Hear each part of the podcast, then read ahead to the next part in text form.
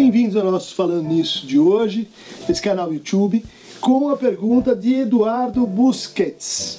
Professor, você tem como fazer um vídeo sobre a clínica lacaniana e o paciente com demanda suicida?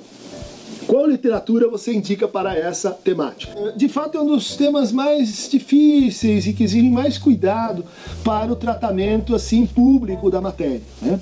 Durante muito tempo, quem trabalha com jornalismo era incitado assim a a não falar muito sobre isso, a não cobrir casos de suicídio de forma a enfatizar demasiadamente o ato e assim por diante. Uma das posições mais contundentes do Lacan sobre essa matéria é quando ele, no seminário 15, diz que o suicídio é o único ato humano bem sucedido. Né? Então, uh, retomando uma antiga eh, questão filosófica, né? para alguns filósofos, a única questão realmente relevante é a questão do ser ou não ser, né? a questão do suicídio, portanto. Que uh, tem uma, uma nobre tradição de investigação também nas ciências sociais. Né? Vamos lembrar que Durkheim, eh, que Marx escreveram sobre o suicídio. O Durkheim isolando três modalidades né, diferentes de suicídio. Então, o suicídio uh, egoísta, né? aquele em que o sujeito, vamos dizer assim, se mata para se salvar, né? para se livrar de um sofrimento muito grande, para se eh, evadir de uma situação muito penosa.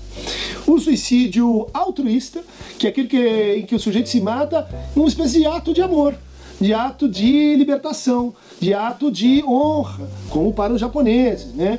Uh, de ato como, como que a oferecer a sua vida em nome de uma causa, de um ideal ao qual se está assim aderido, uma comunidade. Né?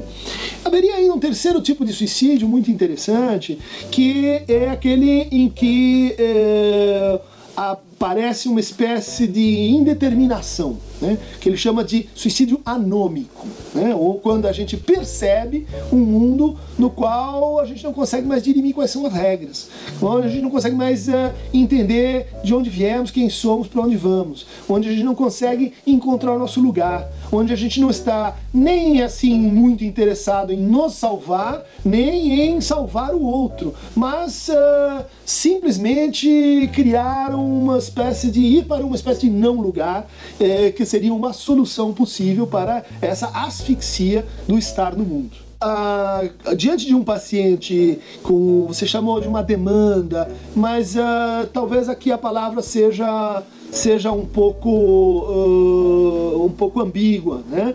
Porque a maior parte das, do, do, dos casos que a gente recebe nessa linha são casos de ideação suicida. São pessoas que pensam frequentemente na morte, que têm uma espécie de atração ou uh, de retorno a imagens ligadas à, à morte, o morrer, ou mesmo tem fantasias eh, que passam, uh, por exemplo, por observar o seu próprio funeral, por perceber-se fora do mundo, assistir-se numa outra posição de juiz, de avaliador, de eh, alguém que poderia ter, enfim, uma certa medida sobre a sua própria existência, sua própria vida. A demanda de suicídio, eu acho que a gente poderia usá-la para falar de casos como, por exemplo, a eutanásia, né?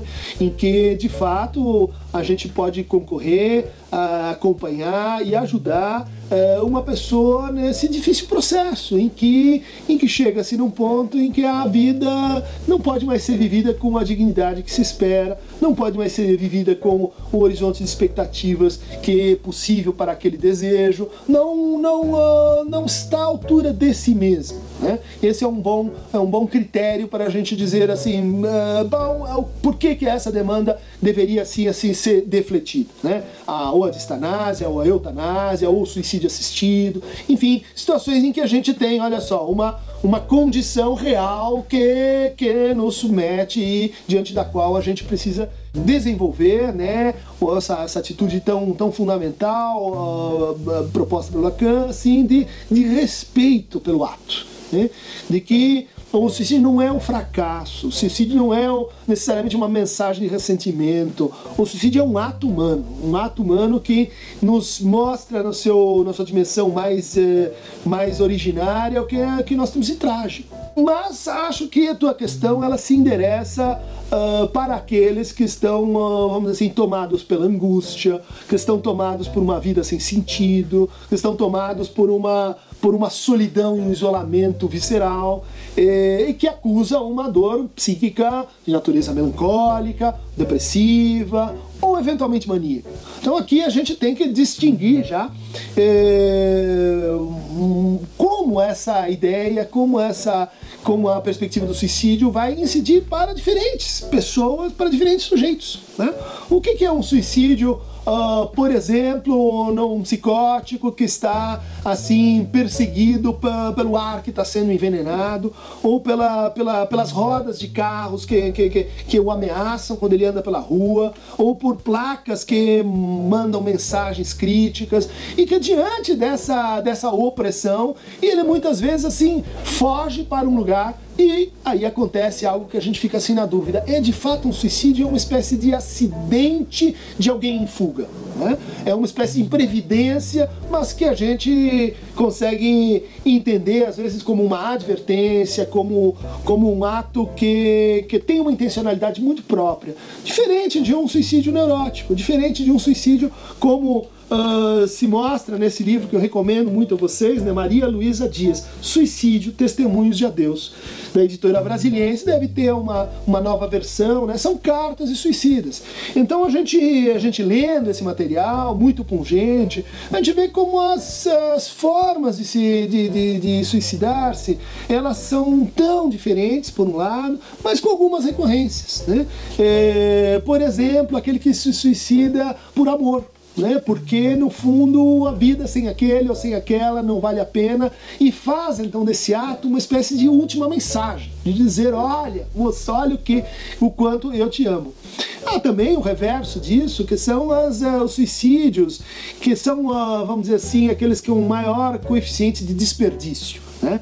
São aqueles suicídios cuja gramática é o ressentimento, é assim é, mostrar para o outro que, que punir o outro com a sua falta, né? Dizer, olha, você não me deu valor, então agora eu vou te culpar por isso, eu vou te deixar com a minha morte, com a minha, com a minha ausência, pesando o resto da vida, né? E esse tipo de suicídio é profundamente, assim, é desperdiçador a separar, então, de, de outras modalidades de ato, uh, onde, por exemplo, se trata de produzir outras mensagens distintas. Né? Então, uh, nessa linha do, do, do, suicídio imaginário, a gente tem os casos cada vez mais recentes do pai de família que uh, perde o seu emprego, fica sem dinheiro e não consegue viver com a desonra de perder assim a sua imagem no mundo. Então mata-se assim, assassina os filhos, leva embora a esposa, um tremendo desperdício, né? Uh, porque aplica sobre si e leva em conta uma dimensão imaginária que, vamos dizer assim, é tratável. Né? Esse caso é tratável. E acho, valorizo muito iniciativas como o Centro de Valorização da Vida e, e, e penso que há algo decisivo em torno dessa, dessa decisão, dessa, dessa prática, que é que ela vem acompanhada de um processo de palavra. Você que pensa em suicídio, falar. Falar antes, falar com calma, falar é, de preferência para alguém que não vai te julgar e também para alguém que não vai dizer assim: a vida é boa, a vida é bela, há sentido em tudo. Ah, gente, vamos parar com esse tipo de narcisismo nosso de querer impedir o outro fazer uma coisa que no fundo vai me agredir. Né? Não é nada disso.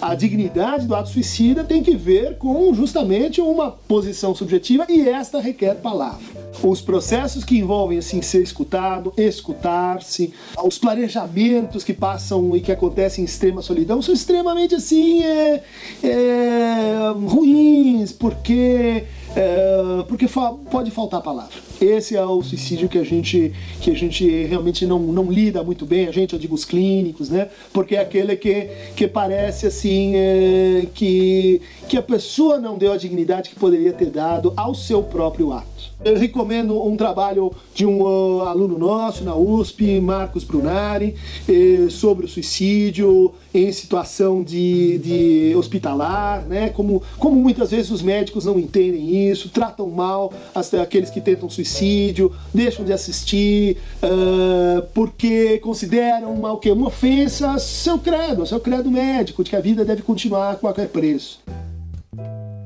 Ficamos por aqui hoje com esse tema do suicídio.